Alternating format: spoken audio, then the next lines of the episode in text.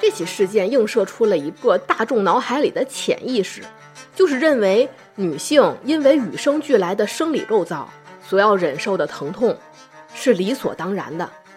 甚至有很多患者是在听到这档播客节目之后，才意识到自己可能也是受害者。女性一方面作为有着相同性别经验的群体，表达着感同身受，但同时另一方面也作为不同的个体身份，被塑造出不同的认知方式。但是毫无疑问的，女性永远有共同的生命体验，包括这些疼痛，可能会发生在我们每个人身上。不被承认、不被相信，或者没有得到充分治疗的疼痛是客观存在的，但是几乎所有人都默认是 normal，是正常的。这些疼痛包括生殖治疗、怀孕、生产、哺乳、人流、引产，也包括例如摘环、带环、插入宫内节育器、取出宫内节育器、宫内造影、探查、刮片。甚至这些治疗手段统一的第一步操作，插入扩音器，等等等等，这些疼痛存在了太多年，太普遍，太常见，我们甚至不知道我们可以对这份疼痛表达愤怒。From Serial Productions and the New York Times, I'm Susan Burton. This is The Retrievals. And I was like, how is this possible? Like, how is that even? Like, how am I feeling? How do people go through this?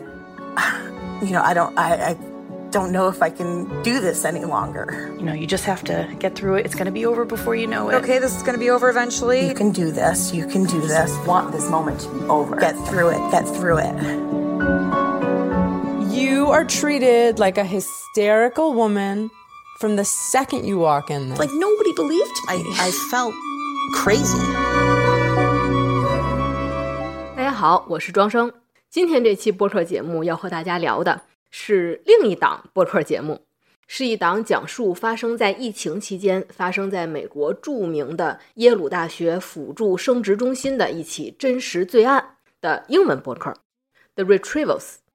这期播客是我在妇产医院工作的同学分享给我的，他本身是医务工作者。但同时也是一位经历过人工助孕治疗的患者，他的双重身份也让他在平时格外注意有类似经历的不孕不育患者的情况。所以，当他被推送了这档播客节目的时候，他是非常感兴趣的，而且在听完之后和我说：“你一定要听。”虽然现在才是一月份，但是他可以预定这档节目就是他的年度 Top One，里面有太多的细节，他都感同身受。然后我听完这档节目，虽然我不是母亲，但是我有作为女性的性别属性和从事医疗的工作属性，也让我在听完节目之后感到非常震动。这档节目是由《纽约时报》制作的，它其实不是一个固定的电台节目，它是由主持人 Susan Burden 牵头 s e r i a 和 New York Times 联合出品的，就是为了和大众讲述这起公共事件的一档特别节目。嗯，喜欢听犯罪探案题材的听友可能知道，Syria 是播客历史上一档现象级的播客节目，专门深挖真实犯罪案件的。然后，二零年，它的制作公司 Syria Productions 被《纽约时报》收购了，所以今天聊的这档播客，具体来说是由《纽约时报》的 Syria 团队制作的，它更像是一档播客形式的专题纪录片。制作精良有保障，听感非常高级，是那种制作专业、完整、成熟的高级。这档节目一经推出呢，也是立刻登上各大外媒播客榜单的榜首。先简单介绍一下这档播客的信息，同时也是先纠正两个我注意到的 APP 推送的时候的文案错误。呃，我也不知道是不是 AI 文案的问题啊，但是大家要是感兴趣，自己去搜的时候，可能会对这两个错误感到困惑。一是播客的名字翻译，The Retrievals 意为取、提取、取出的取。这起案件涉及到的手术项目是人工助孕，也就是咱们俗称做试管婴儿里面的取卵手术 （Egg Retrieval）。所以显而易见，节目的名字应该是取自取卵手术的“取”。我看到有的推送翻译成“检索”，这就是没听节目内容直接瞎翻。retrieval 有检索的意思，但在这儿肯定不是。但是非常精妙的一点，也许节目是想用一下它的引申义，就是索取、手术、索取卵子、案件、索取真相。第二是内容体量，有介绍说这节目一共八期的，有说六期的，都不对，一共五期，五期正式节目，其他是一期预告，一期番外，还有一期没有什么关系的单独的节目插播，我也不知道为什么他要插播在这些节目里面。呃，然后其中正式的五期节目呢，分为患者、护士、判决、诊所和结果五期，分别从不同的角度去讨论案件。五期也不长，尤其要是有喜欢听英文播客的听友，或者有需要去听呃英文播客或者看英美剧去训练英语的听友，用来磨耳朵都很不错。然后这档节目讲述的案件其实并不复杂。当时被曝光的时候，我也在网上看到过新闻，是说的耶鲁大学附属生殖中心，它曝光了一起重大丑闻，有一位护士长期偷药，他偷偷的将取卵手术过程中要用到的止痛药叫芬太尼偷走了，拿针从小瓶里面抽出来，完事儿再打回去生理盐水，还放那儿，就导致来诊所做取卵手术的患者以为是打的止疼药。其实打的是盐水，等于说大家在没有止痛的情况下就进行了取卵手术，在操作过程中遭受了巨大的痛苦。咱们从一个探案故事的角度讲，犯罪嫌疑人第一时间就被锁定了，他的行为动机也很简单很明确。按照一般节目，罪犯绳之于法，故事就结束了。但事实远没有这么简单。主持人做这档节目，他想要深挖的是这起案件背后的故事，是没有出现在新闻里，也没有出现在法庭上那些受到伤害的女性患者，还有那些在耶鲁生殖中心工作的一直保持沉默的医务人员，还有那些在耶鲁大学医疗系统工作的幕后工作人员的想法，以及和大家重现当时的庭审现场。看美国的司法机构是如何荒谬的对待这起案件的，而且在这档播客的制作过程中，涉案法官、辩护律师都拒绝和主持人对话，耶鲁大学也拒绝让任何处于监督地位、管理地位的人接受主创的采访。事件被曝光是在二零年十月，判决是在二一年一月，到节目上线是在二三年六月。仍然有受害者在持续提告耶鲁大学，希望得到合理的答复和赔偿。这是一个超越了医疗事故和药物失窃案件的故事。大量想要成为母亲的女性，不管是在治疗不孕不育的过程中，还是说在怀孕生产的过程中，还是在抚养孩子的过程中，通常都经历着常人无法想象的、难以忍受的疼痛，而这些疼痛。没有人看到，看到了也会被刻意的无视、低估、诋毁，甚至捧杀，这就导致了造成疼痛的原因无人深究。这又牵扯到女性长久以来对于自身痛苦的内化和规训，母亲这个角色对于大众去评判一件事情的时候的影响，以及毫无疑问的男性性别主导的现代医疗系统。默认的对女性疼痛的无视和不相信，比如说痛经，咱们可以猜想到，如果痛经是发生在男性身上的周期性生理反应，医疗界早就下血本，全世界联合去研究解决的药物了。这并不是虚假猜想，而是已有先例，就是伟哥的存在。伟大的蓝色小药丸在医疗领域是什么地位？而迄今为止。并不存在双引号痛经药这种专门的药物，这就是男性性别主导的医疗界看不见的女性，所以疼痛将是我们要讲的这期播客的关键词，也将会是我今天这期播客的关键词。我的讲述会跟着原播客内容走，主要分为三大部分：一是从患者角度聊一下做人工辅助生殖的女性想要成为母亲要经历的种种痛苦。我也特意咨询了我在呃助孕中心工作的学姐，结合咱们国内我所了解的我这个城市的三甲医院治疗现状，咱们对比着谈。第二是讲犯罪者的犯案经过，还有庭审现场的大反转，还有最后荒唐的量刑结果。第三部分是这个案件背后浮出水面的，以耶鲁生殖中心为代表的医疗机构的管理混乱、不作为，甚至整个医疗体系外加司法体系的双标和厌女。这起事件映射出了一个大众脑海里的潜意识，就是认为女性因为与生俱来的生理构造所要忍受的疼痛。是理所当然的，尤其想要成为母亲的女性，她在生殖过程中所要忍受的疼痛更是理所当然的。毕竟母性天职所在嘛。我觉得这不仅仅是这起案件发生的美国社会的潜意识，而是全世界各国各地都有的大众潜意识。不光冷眼旁观的人这么觉得，很多痛在己身的女性自己也这么觉得。这就导致有时候这种潜意识造成的恶果比疼痛本身还要严重。妇科疾病、生育损伤，甚至女性生理构造，在很长一段时间是不可说的代名词。房间里的大象被认为不适合宣之于口，或者拿到明面上去讨论。甚至有很多患者是在听到这档播客节目之后，才意识到自己可能也是受害者。他们联系了主持人，说听到播客的时候，就好像在听他们自己的故事一样。而且很有意思的是，大家在听后面节目的时候会注意到，这起事件中涉及到的人几乎都是女性，受害患者是女性，犯罪者是女性，法官是女性，律师是女性，诊所里其他护士是女性，接诊的医生也有女性，耶鲁大学的领导也有女性。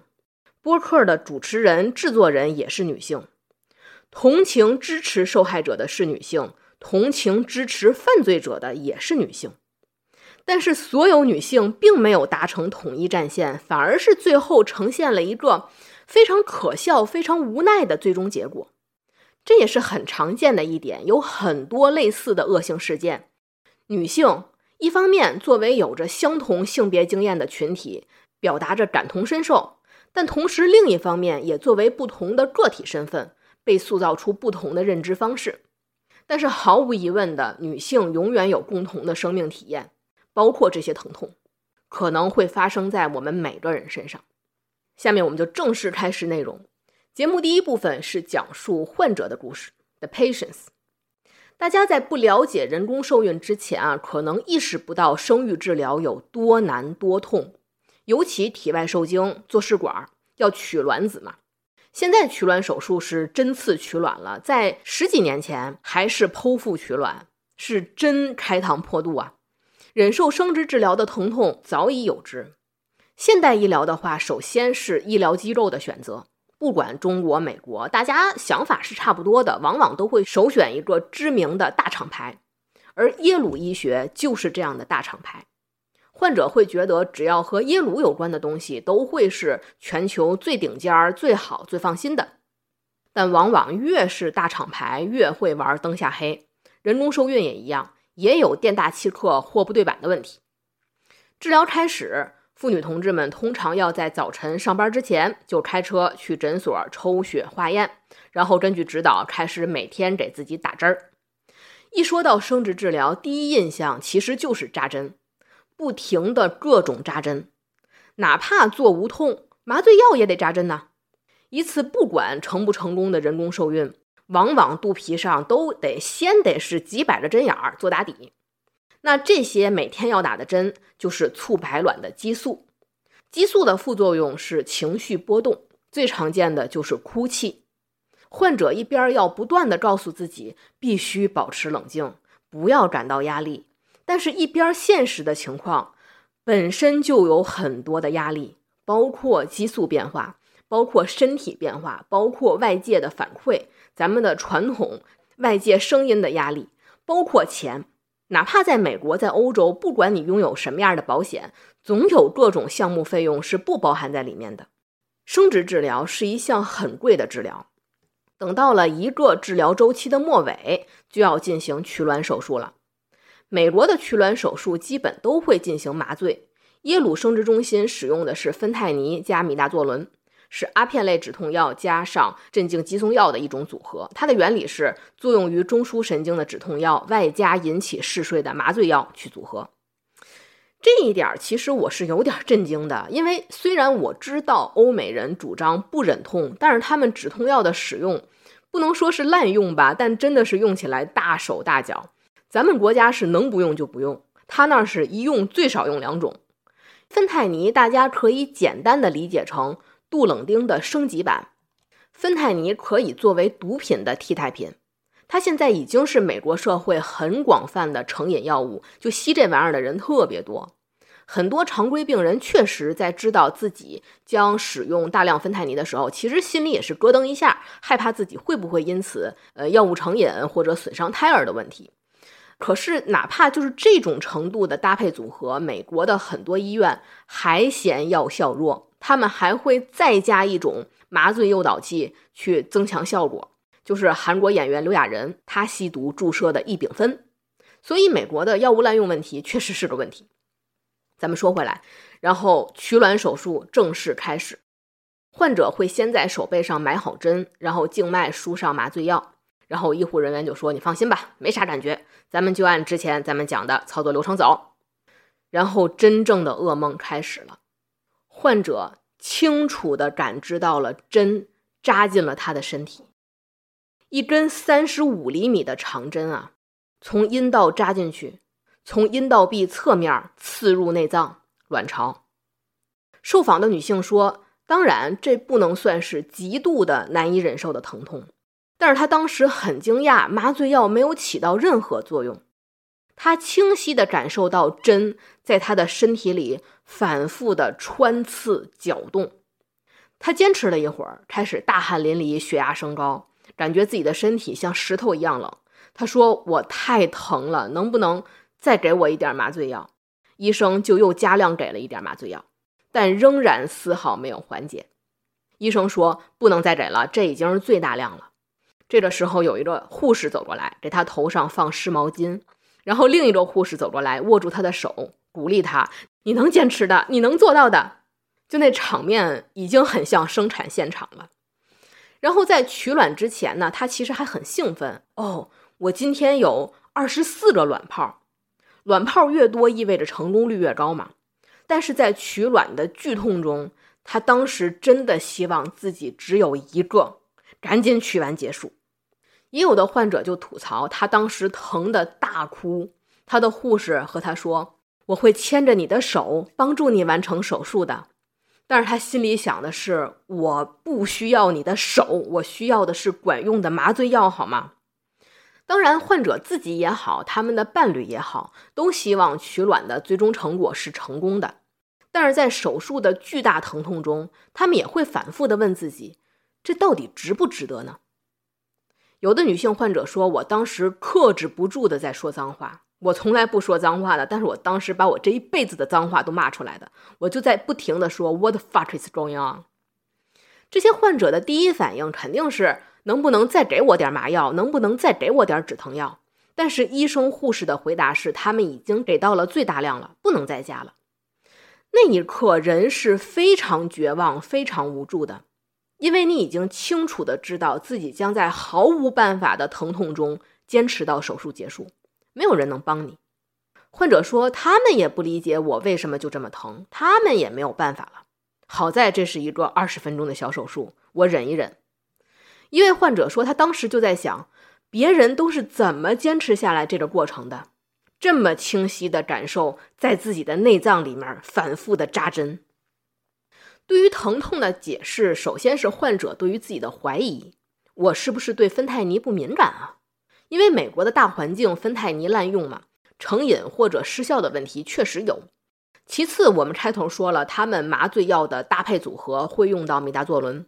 大家也许听说过有一种迷奸药叫听话水，听话水里面其实就是米达唑仑的成分。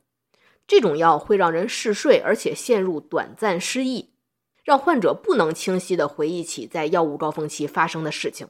这也导致患者被认定是自体症状的不可靠描述者。这些患者在经受完了术中的疼痛，还要经历术后逐渐清晰的恶心啊、呕吐、腹痛、血压升高种种问题。但是在这个时候，手术已经双引号成功完成，诊所不会留人到天明。一位叫朱莉亚的患者回忆自己当时呕吐，直不起腰来的吐，诊所是塞给他一些液体，就比如说功能饮料啊什么的，然后把他放到轮椅上，直接就推到诊所外面了，就推院里去了，就表示完事儿了，你可以走了。当天晚上，茱莉亚就在家里晕倒了。她自己心里是觉得啊，没事儿，这点疼我还能忍，我躺会儿就好了。但是人还没走到床边，就失去意识了。他多次向主诊医师打电话，想要一个解释，但是他的医生表现的就很烦，说他对茱莉亚的经历并不感到惊慌，只是觉得困惑和惊讶。他说：“要知道，很多女性在取卵后都会出现无法解释的疼痛，你闹什么闹啊？怎么就你闹啊？”茱莉亚就很困惑，她心里想：难道我很特殊吗？原来我是一个很麻烦、很难相处的女人吗？因为茱莉亚是一名大学教授，她心说：难道真的是因为我失去了平时的理智吗？我自信是一名精力充沛、样样优秀的高知女性，但是现在他们对待我就像对待一个疯妇一样，一个被荷尔蒙控制了的歇斯底里的疯女人。和茱莉亚一样，很多积极反馈自己的恐惧、反馈自己疼痛的女性患者，都被当作歇斯底里的疯女人。说到歇斯底里，十九世纪的欧洲其实大力宣传过有一种女人病，就叫歇斯底里症。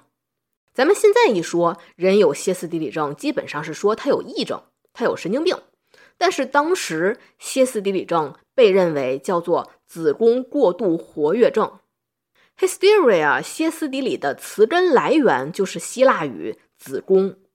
上古医学啊，认为子宫作为一个空洞的器官，会导致女人疯狂，因为她的子宫没有充满，你需要用孩子、阴茎或者鲜血去填充子宫，才会修复女人的歇斯底里。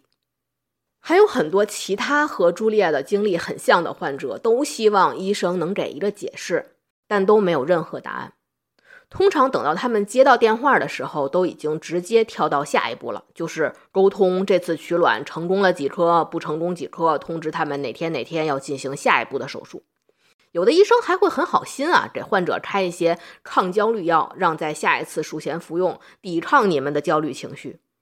然后很多患者就觉得你是不是有点奇怪了？我不焦虑，我是疼。他们为什么不解决疼的问题，而非要说是我神经焦虑呢？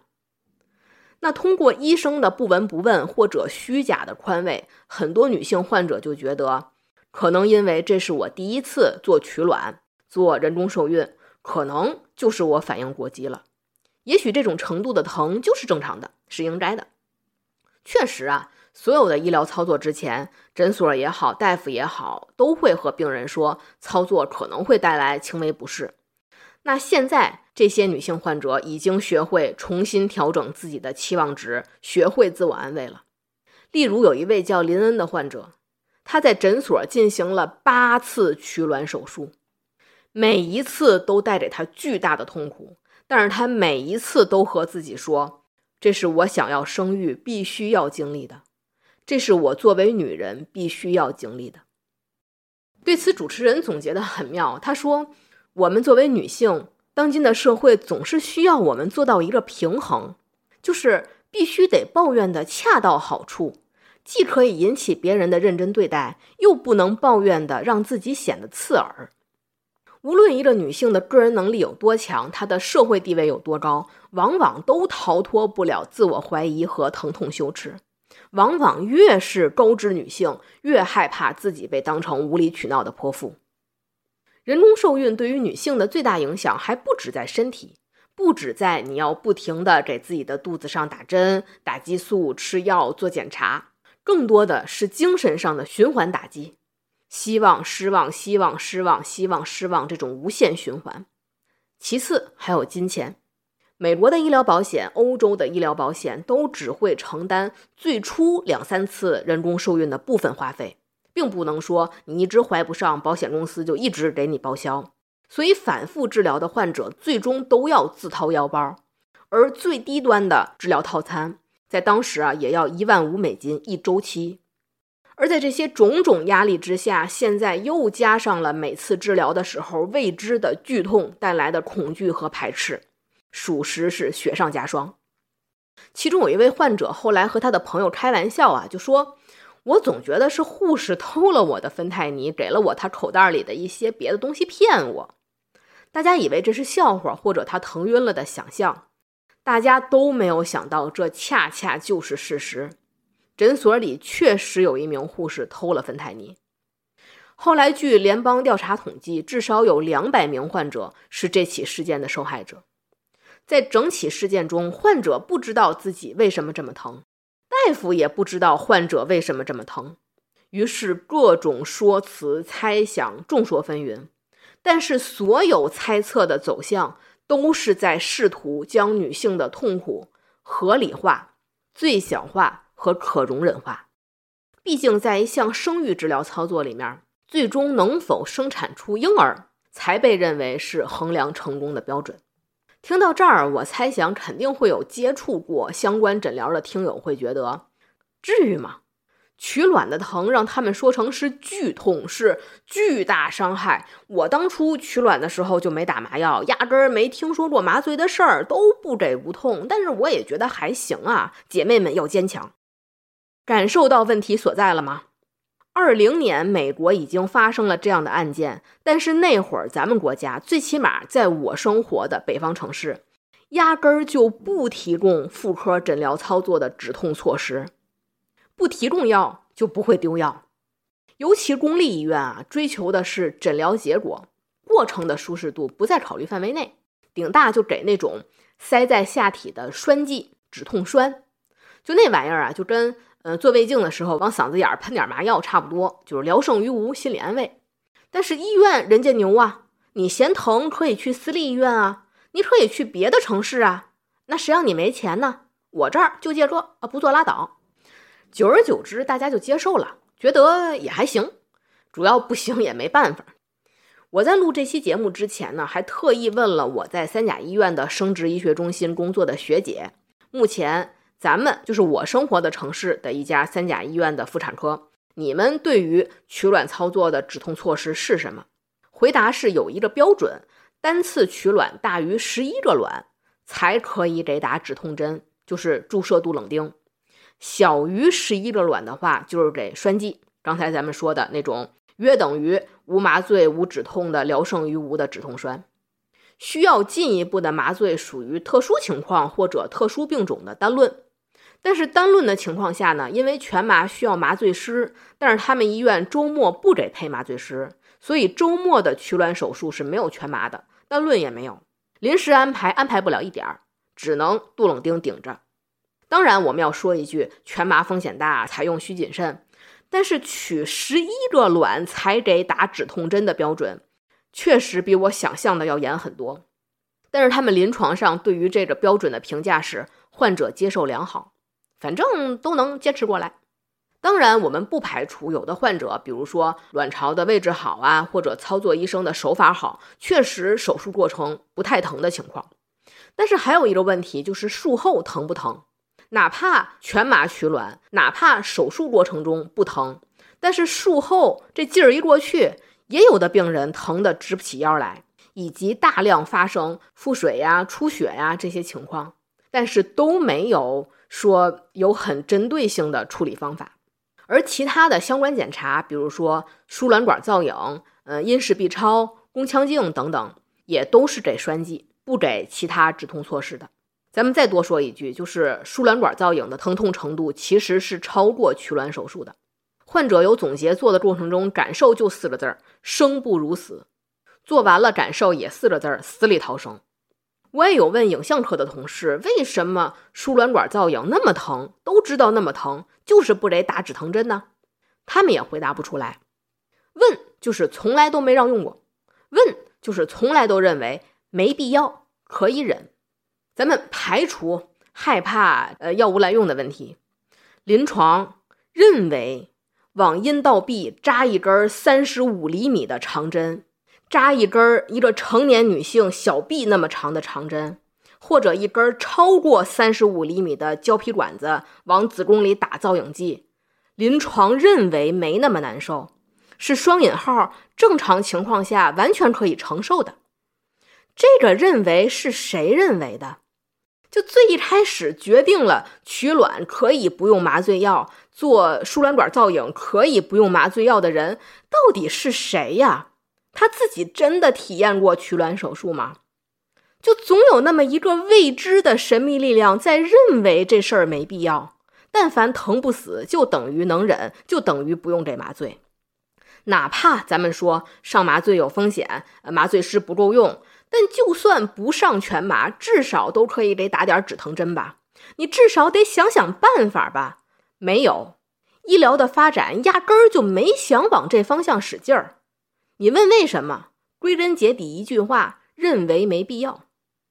咱们的文化其实是相当能忍痛的，就是我觉得我能忍痛，我牛皮，意志力坚强，是药三分毒，小病小痛能忍就忍。而这份对于疼痛的坚持里面。极具代表性的就是女性的痛经，尤其针对未婚未育的少女、年轻女性。要是听说谁月月痛经、月月吃止痛药，第一个反应就是批判啊！你不能喝药啊，喝点热水，你捂捂热水袋，嗯，就两天，能忍就忍，你别别喝药。但是我们明明有不疼的办法，我为什么要忍疼呢？那如果我问为什么不能喝，回答就是对身体不好。但是如果你继续追问对身体怎么个不好法呢？其实他们也说不出来。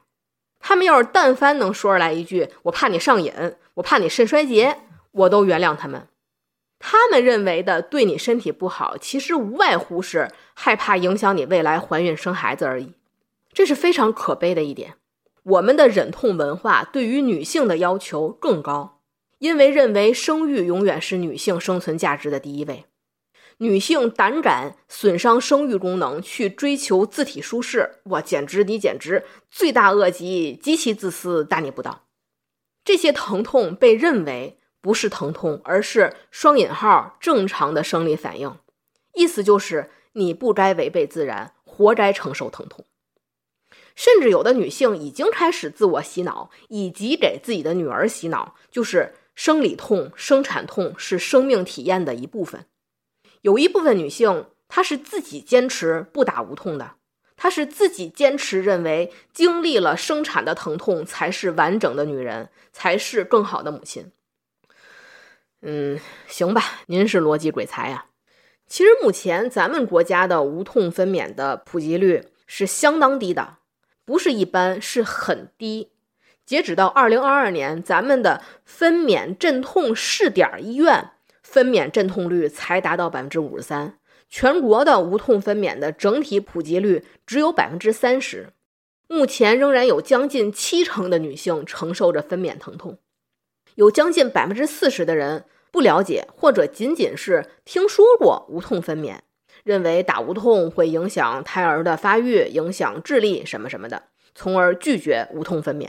对于无痛分娩的误解仍然很深。尤其很多产妇的家属，就这嘴巴子不抽在他们脸上，他们不嫌疼。他们比产妇本人还重视副作用，天天鼓励产妇自然生，感情骨缝是不开在他们身上。他们还挺崇尚道法自然，但是其中当然咱们也得包括特殊患者，比如说不能用麻醉，以及全麻确实要承担麻醉风险还有副作用的问题。但是还是那句话，为什么我们在能选择不痛的时候禁止我们去选择呢？也有人说呀，无痛分娩是骗局，就是毛用不管。其实这是因为硬膜外麻醉，就是咱们所谓的开骨缝以后上无痛，我们管它叫无痛分娩，其实是抬举它了。它其实算是镇痛分娩，是减轻疼痛，把十级疼痛降到三四级左右。他打的药是劲儿很小的局麻药，所以和大家想象的那种外科手术全麻，呃，一点不疼的药，它是完全不一样的药。所以很多人说打了无痛跟没打一样，也很正常。它确实劲儿小，但是就这一点点，对于女性生育痛苦的缓解，让女性有一个不痛的选择，都已经是很难的了。还有类似的一些其他的检查操作，我身边也有切身体验的人。就是我妈。我妈在疫情前，她有子宫肌瘤，当时要做宫腔镜的检查，呃，彻底的体验了一把。因为我们一般都去公立医院嘛，公立医院病人就很多，排队就排好些人。然后排在我妈前面的就有一大姨，特别紧张，就是进去就心跳过速，又出来，进去就心跳又出来，就在那儿出来进去，出来进去。然后我妈就一直等，她就特别烦嘛，就还有点瞧不上她，就说：“姐们儿，咱都是生过孩子的人，就这玩意儿，她能有生孩子疼？”等我妈进去一坐，才知道。跟生孩子是不相上下呀！回来跟我说你是不知道，就别提多疼了。我现在特理解我前面那姐姐。然后除了烦躁和疼痛，我妈当时还感觉到很可悲，因为做这个的大部分都是中年女性，厅里面坐的一水的大姨，她觉得特别的悲哀。就是这岁数了，为了下面这点病，就在那哈出来进去，出来进去，紧张还要挨数落。就为了进去受这个疼，自己蔫蔫来了，疼完蔫蔫走了。尤其先生们老夫老妻的，很多也不会陪着上医院的。就算贴心点的，就像我爸陪着去了，人家也是晃悠哼哈的，没人事儿啊。疼人家也不疼，人家也替不了你疼。我妈当时的心情就是有巨深的体会，这个疼，没有人能帮你，没有办法让你选择，你只能自己受着。咱们说回案件，在护士偷盗芬太尼被发现以后，有很多患者收到了耶鲁大学的来信，进行了事件告知。但是这来信甚至都不是道歉信，就仅仅是通知。信里写道：“双引号，虽然没有理由相信此事件对您的健康或者您接受的护理结果产生了任何负面影响，但我们认为您应该被告知。”双引号。很多患者拿到信都震惊了，从未见过如此厚颜无耻之机构。事已至此，他们犯了错，他们还高高在上的说：“反正我分析了，理论上这件事儿没对你们造成什么实质伤害，我们就是好心告知你一下，我们发现了这个小漏洞，你的治疗没有受到影响。怎么会没有影响呢？你作为一个这么有声誉的、备受大众信任的金牌医疗系统。”如今还有什么信誉可言呢？那随着护士偷芬太尼的事实被发现，事件又进展到了一个新的阶段，就是揭露真相。他是谁？他为什么要偷盗？他是如何偷盗的？以及事发后他将被判什么刑罚？耶鲁大学生育中心作为责任机构，又要进行什么样的后续赔偿？这就来到了 The Retrievals 第二部分，第二期护士和第三期判决的内容。但是让人唏嘘的是，犯罪者自己也是一名被困在笼子里、经受着痛苦的女性。犯案的护士叫唐娜 （Donna）。最一开始，唐娜会在工作的时候偷偷的从储藏室拿芬太尼，然后在厕所里面自己给自己注射，然后再把生理盐水打回瓶里去做伪装。因为唐娜已经有了芬太尼成瘾的问题。那随着得手的次数越来越多，唐娜也越来越大胆。他开始在下班的时候直接将芬太尼偷回家，在家中注射，然后再装好生理盐水，第二天再带回诊所放回储藏室。就这种偷盗行为一直坚持了五个月，一直到二零年的十月三十日，终于有一位麻醉师注意到芬太尼的瓶盖是松的，好像被人打开过。随后护士们就接受了询问。唐娜一开始也进行了否认，但是直到她的药检发现她芬太尼尿检阳性，她才不得不承认自己确实有芬太尼成瘾的问题，而且一直在偷药。那到了二一年的一月，当局执法机构才通过一种非常 old fashion 的方式寄信啊，刚才咱们说了，通知了曾经在那一段时间在耶鲁生育中心接受过治疗的潜在的受害者们，当时他们的麻醉药。止痛药被偷换了，患者也找到了，就是他们那儿的护士唐娜。很多患者的接待护士都是唐娜，甚至在取卵过程中尖叫的时候，握着他们的手安慰他们的也是唐娜。有一位患者回忆，他当时取卵的时候疼晕过去了，等他在休息时醒过来，照顾他的就是唐娜。他问唐娜：“我经受了那么大的痛苦，是正常的吗？”唐娜看着他的眼睛说。是的，唐娜自述，她是在新冠疫情期间开始滥用芬太尼。当时因为是家庭压力，她有家暴问题的前夫和她离婚了，她自己抚养三个孩子。当然，她前夫本人并不承认自己家暴，但是他们的孩子确实说，父亲有的时候会威胁他们，说，比如说牙仙，就是欧洲民间故事，就是保护小孩换牙的时候的牙齿仙子。他说，牙仙会经常来咱们家，因为我要打掉你的牙齿。那也许救护车也会来，因为你的下颌骨也会断掉。但是离婚之后啊，唐娜的前夫坚持要求行使自己的探视权，要求和孩子在一起。但是每次探视孩子，唐娜都很害怕。唐娜觉得自己要同时承担父亲和母亲的职责，而且必须要和前夫不一样，她要做一个情绪稳定的称职的母亲。而芬太尼就是维持他情绪稳定的方法。大概在二零年三月的时候，因为那会儿大家因为新冠被关在家里，唐娜的前夫就要求我要探视，要求我要和孩子们住几天。正好唐娜自己也是犯胃病了那几天，那就说好吧，让孩子们和父亲住几天吧。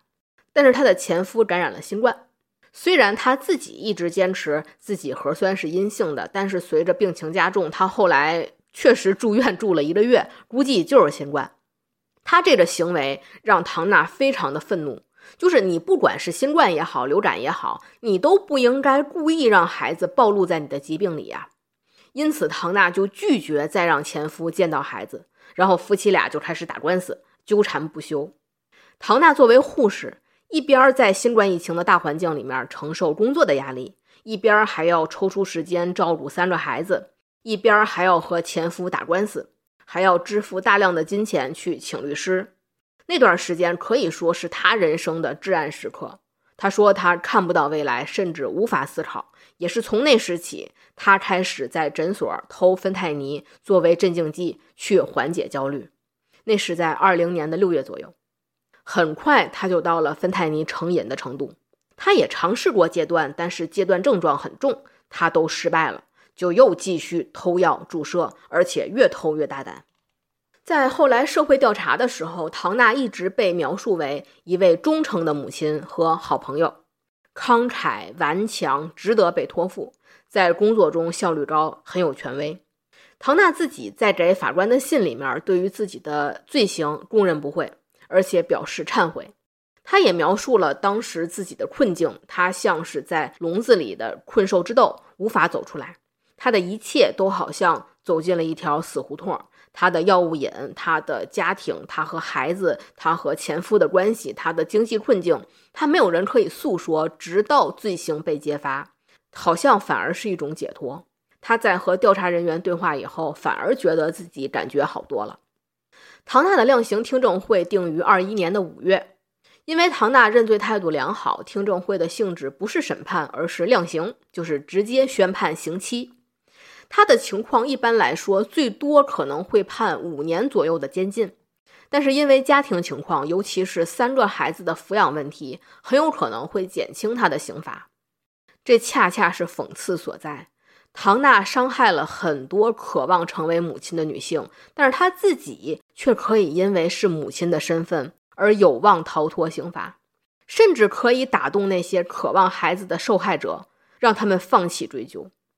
其次，对于唐娜偷药行为对于受害者的伤害如何定性也非常的微妙，因为法官倾向于这是一种对于信任的背叛。唐娜和诊所辜负了患者的信任，就是如果你不信任医院，你提前做好心理建设，这点疼就不算个事儿。举个例子啊，有受害者叫艾丽西亚，就坦言心理预期的作用。因为患者们他们平时有组成生育互助小组，其他的小组成员就提前提醒过他，就说你可别相信诊所跟你说取卵不疼，疼着呢。所以艾丽西亚就做好了心理准备，他就觉得取卵确实疼，但是他因为做好了心理准备，他就觉得疼确实到不了疼的要死的程度，是他已经预备好了可以接受的。她本身非常容易就接受了，这是正常现象，是女性的必经之路。因此，在听证会上，法官也提出了这起案件更多的是违反了信任，没有告知真实的疼痛等级。但是对于患者提出的疼痛感受不予承认，也没有抱有理解和同情。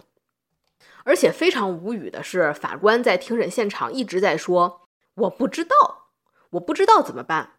哎呀，我也不知道怎么判。我我应该知道这问题吗？呃，我也不知道。不是，你是法官，你不知道，你问我呢？鉴于这位法官已经七十二岁了，我不能理解美国的法官的这岁数还能正常的工作吗？是返聘了？”那为什么要让一个七十二岁的老太太来审理这起案件呢？然后就在这时，又一个重磅问题在庭审现场被抛出来了，就是唐娜自己也曾是一名人工受孕患者，她在接受助孕治疗生育成功，才影响了她在四十岁的时候决定转专业，成为一名助孕中心的护士。这条自白真的让众多的受害者仿佛脸上被打了一巴掌。这不仅仅是医疗机构信任的背叛，而是同为女性、同为做过试管婴儿的女性、同为有过共同疼痛经历的女性一种最亲密的背叛。咱们很难想象啊，如果一个女性经历过这种疼痛，应该不会再想让其他的任何女性再经历相同的痛苦了。但是世界上的事实往往是自己淋过雨，我就要把别人的伞也撕碎。而且唐娜可能自己确实也没淋雨，因为她在取卵的时候大概率输的就是芬太尼，而不是盐水。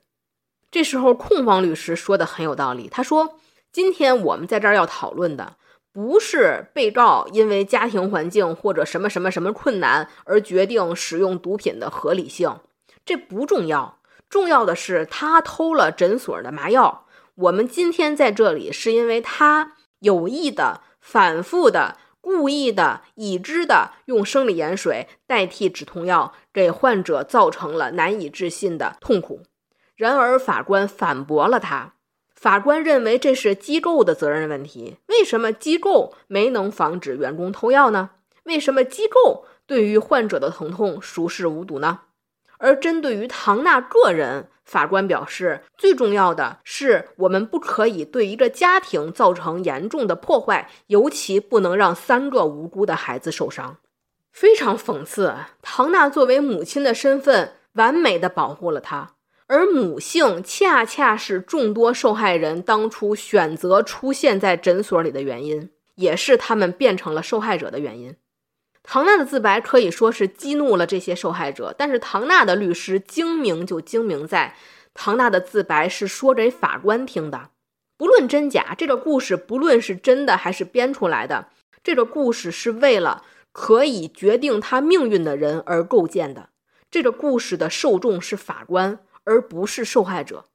就像华妃害甄嬛流产了，华妃说：“我也是失去过孩子的人，我怎么会害别人的孩子呢？”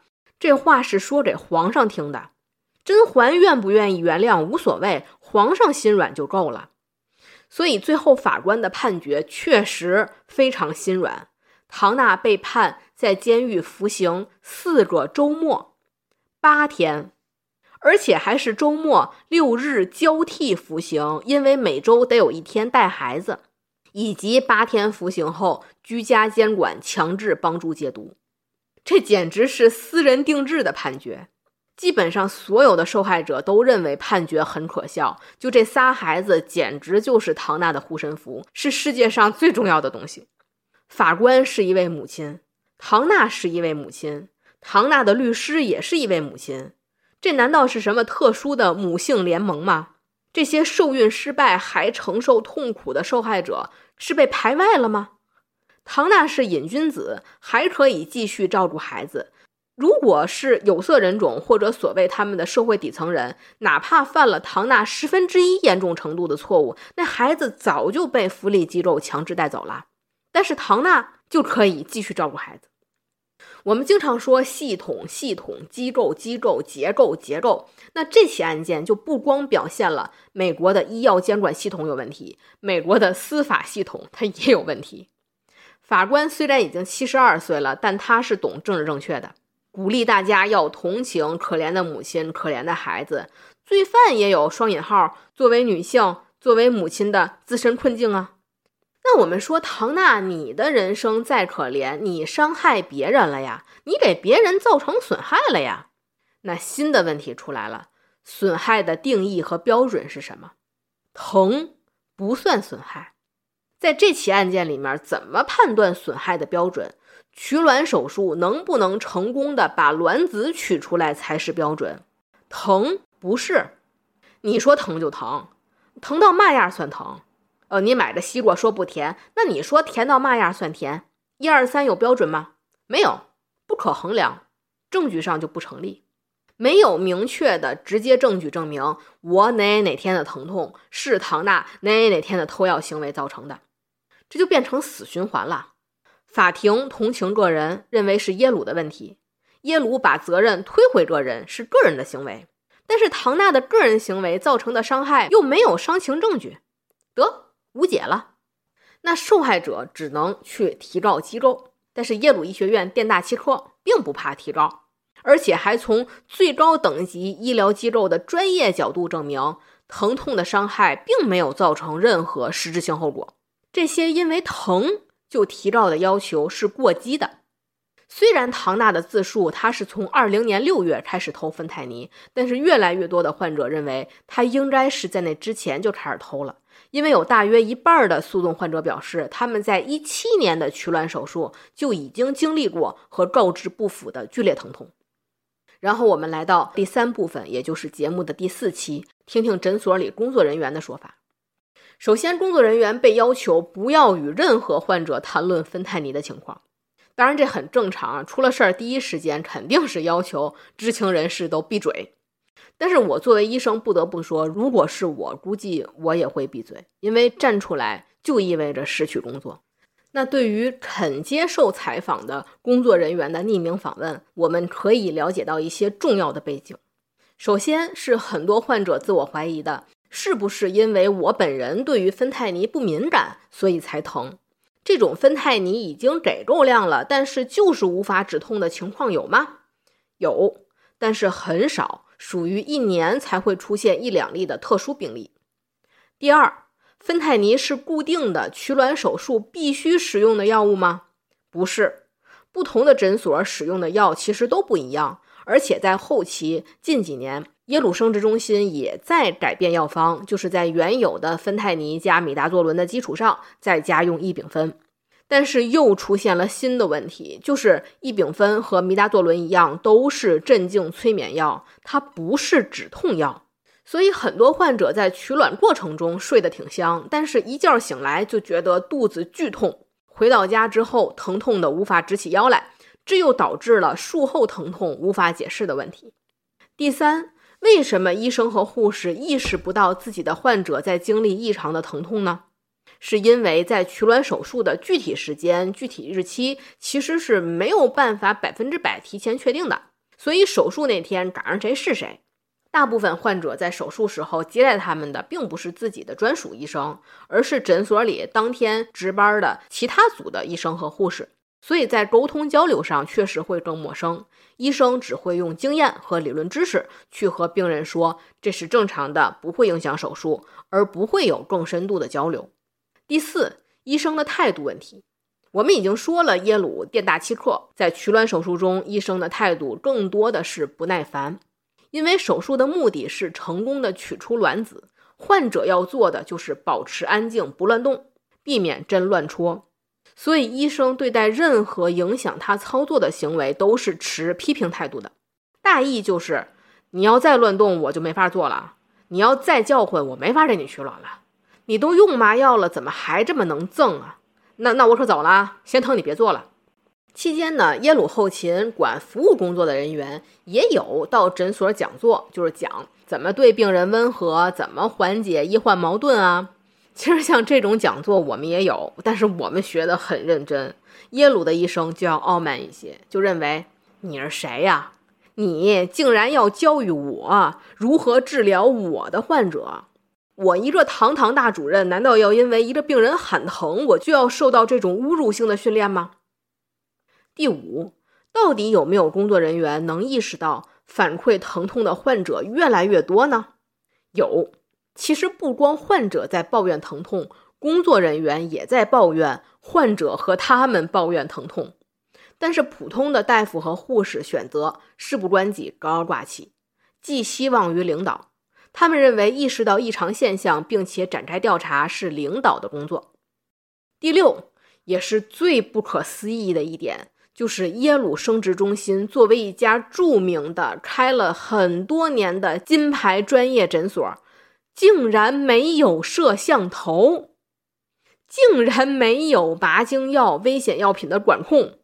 药物储藏室既没有摄像头，也没有双人双锁双签的管理机制，包括采购清点全都混乱不清。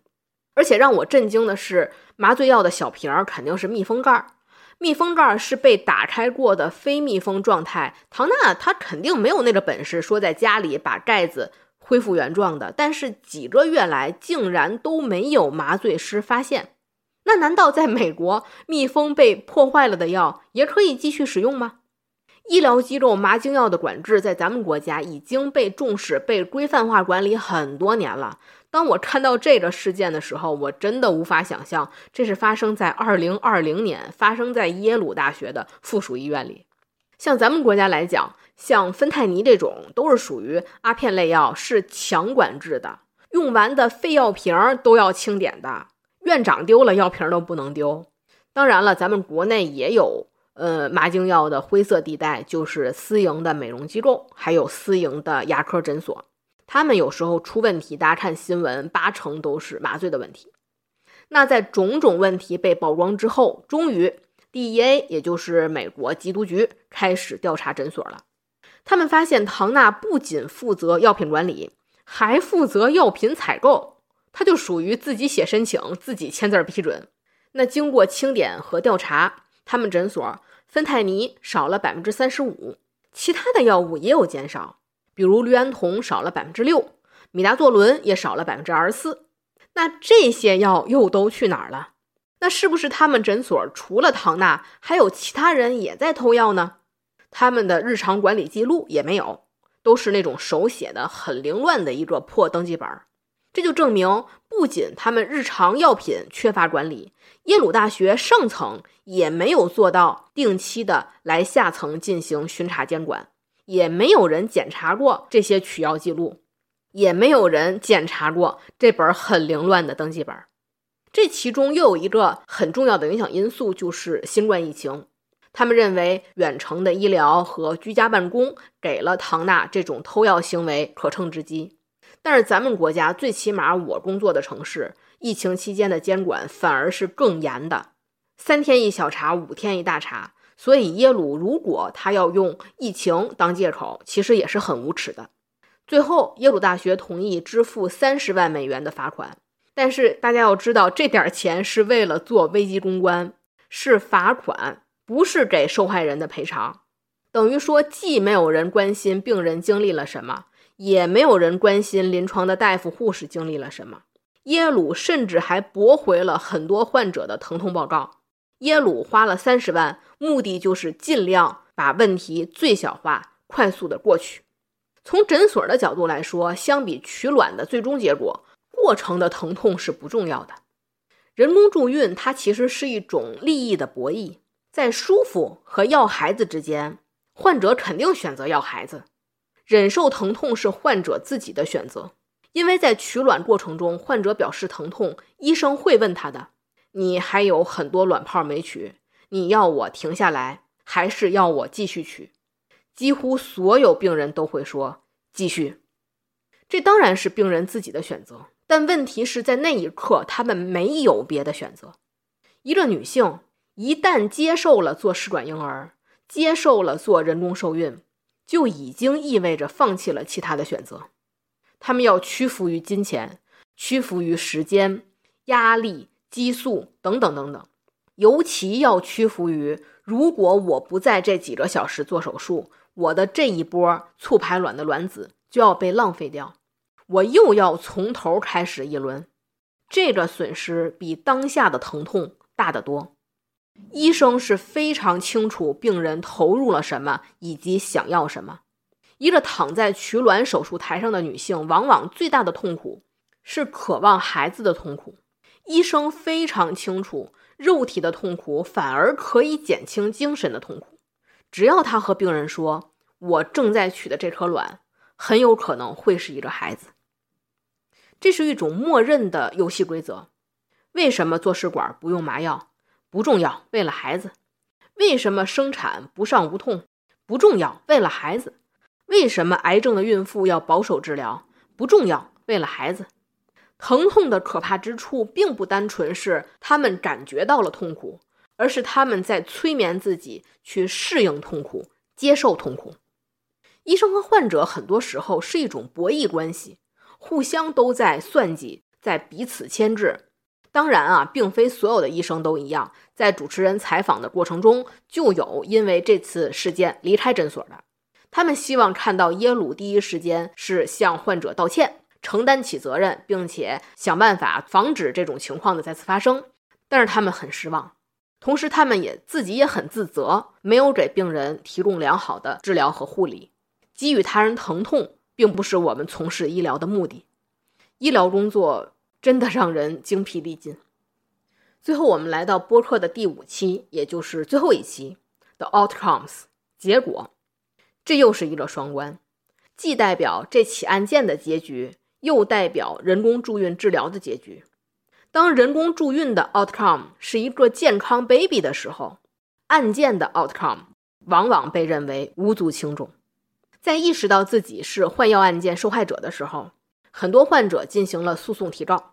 在提告唐纳无果之后，患者决定提告耶鲁大学管理失职。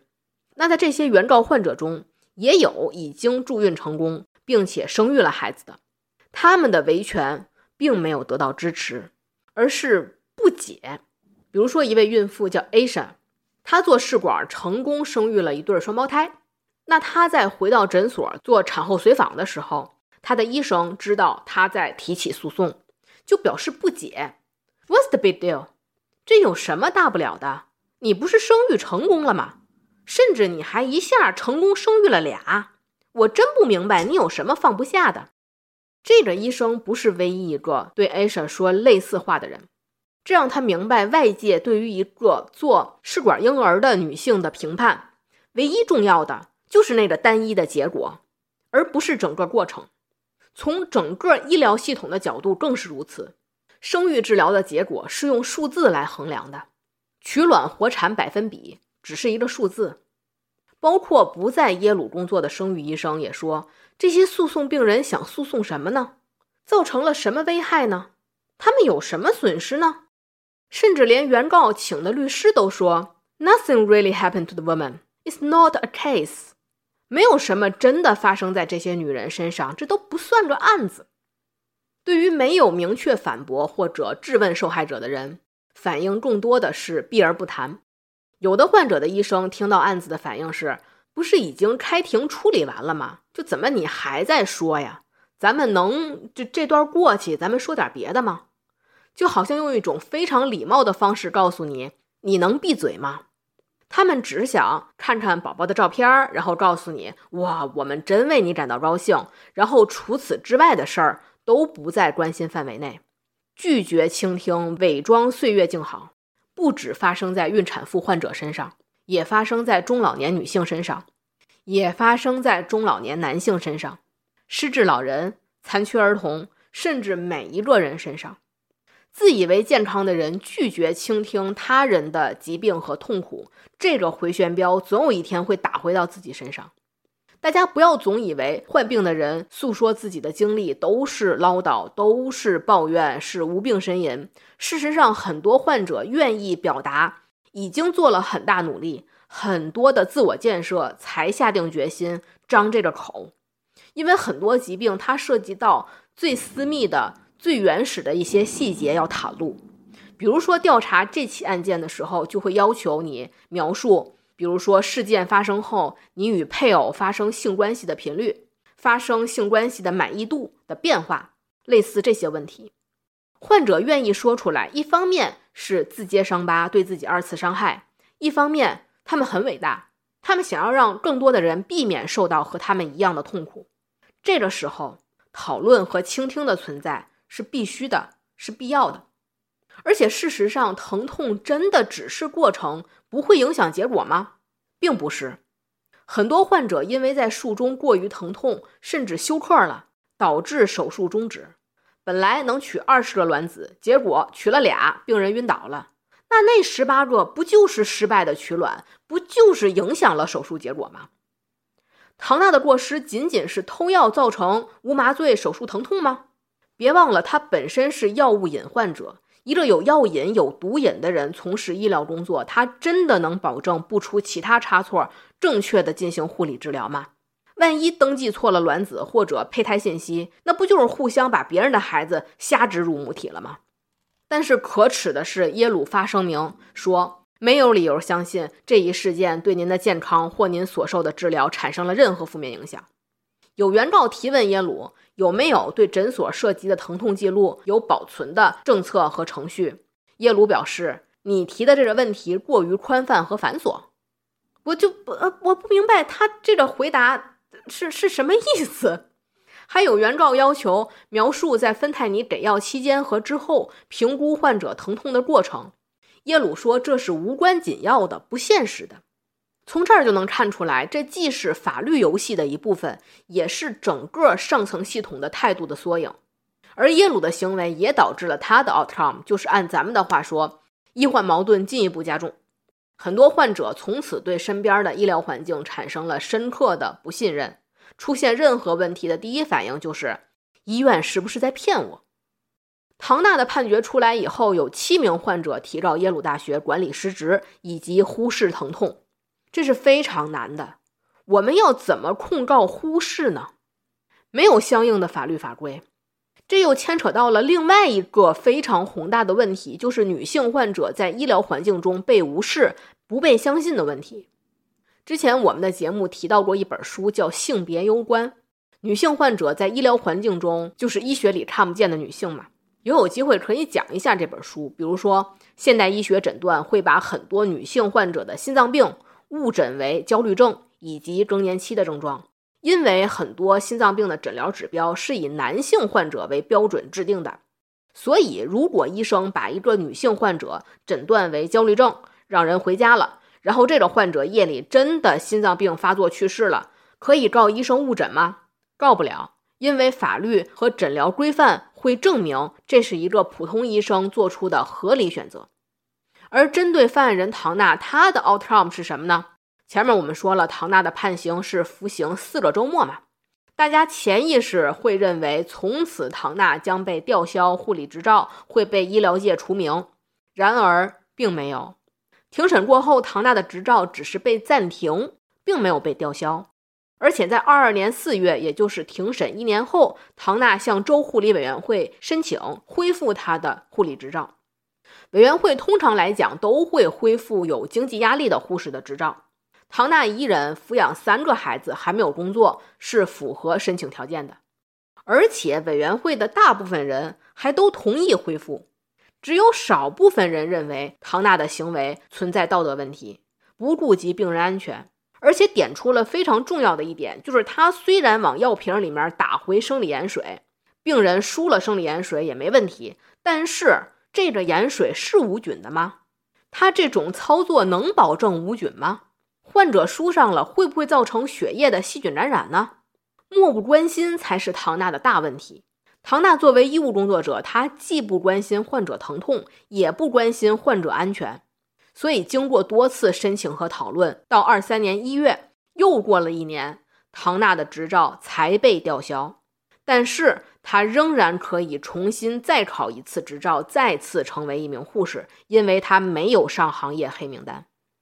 唐娜个人案件的结局大致就是这样，但是更多的 outcomes 是那些经历了伤害的患者的结局，各不相同。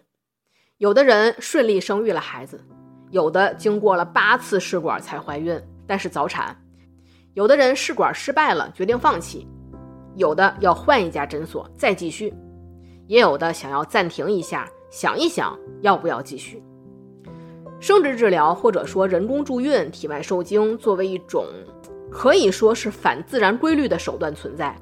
当然了，现代医疗大部分的手段都是反自然规律的，但是生育治疗的性质更复杂，很难说它的产生是源于父权制度还是女权制度，它里面有很多的矛盾和无解的地方。但是我们未必要把眼光放得那么大，就只说这期节目，就只说这次案件，接受了主持人采访的这些做了试管婴儿的女性，其实她们作为患者心理上的矛盾反而会更简单一点，就是同时怀有愤怒。和感激，就像一位患者说的：“整件事件让我困惑和矛盾，这就像我人生的一段旅程，以我的痛苦开始，但以我美丽的女儿结束。我既感激又愤怒。不被承认、不被相信，或者没有得到充分治疗的疼痛是客观存在的，但是几乎所有人都默认是 normal，是正常的。这些疼痛包括生殖治疗、怀孕。”生产、哺乳、人流、引产，也包括例如摘环、带环、插入宫内节育器、取出宫内节育器、宫内造影、探查、刮片，甚至这些治疗手段统一的第一步操作——插入扩音器，等等等等。这些疼痛存在了太多年，太普遍，太常见，我们甚至不知道我们可以对这份疼痛表达愤怒。案件的律师拒绝接受节目采访，也拒绝回答诊所对于患者疼痛的相关记录。可笑的是，世界上真的存在这种女性疼痛记录吗？这也是 The Retrievals 这档播客存在的初衷。这类揭露真相的节目就是记录，这就是记录和挖掘的力量。The Retrievals 这档播客也好，我今天的这期播客也好，都是记录，记录疼痛，记录每一位女性。描述自己经历过的疼痛，就像合唱一样，一遍一遍、生生不息地去描述下去。这些疼痛不应该被遗忘、被忽视，或者被视为理所当然。当我们保持沉默的时候，疼痛就存在在那儿。你也许没有想过，我们本可以逃避，本可以为之愤怒，甚至没有意识到它的伤害性，直到听到有人开始谈论它，那一刻你会意识到，原来这是不好的。这些疼痛是不 OK 的。大家有没有觉得疼痛是伴随女性一生的主题？我有时候就会想，人生真的太辛苦了，我们一直很疼，但是我们能不能选择不疼？